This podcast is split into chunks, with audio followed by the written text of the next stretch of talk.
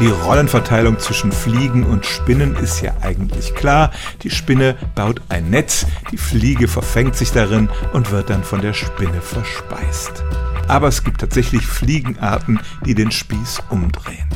Da sind vor allem die Raubfliegen zu nennen, eine sehr aggressive Insektenart, die sehen manchmal eher aus wie Libellen.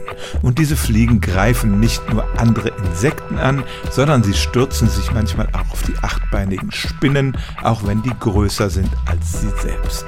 Und dann gibt es noch eine andere Sorte von Fliegen, die sogenannten Kugelfliegen, und die haben eine ganz besonders fiese Art, Spinnen anzugreifen. Das tun nämlich nicht die ausgewachsenen Fliegen, sondern die winzigen Larven.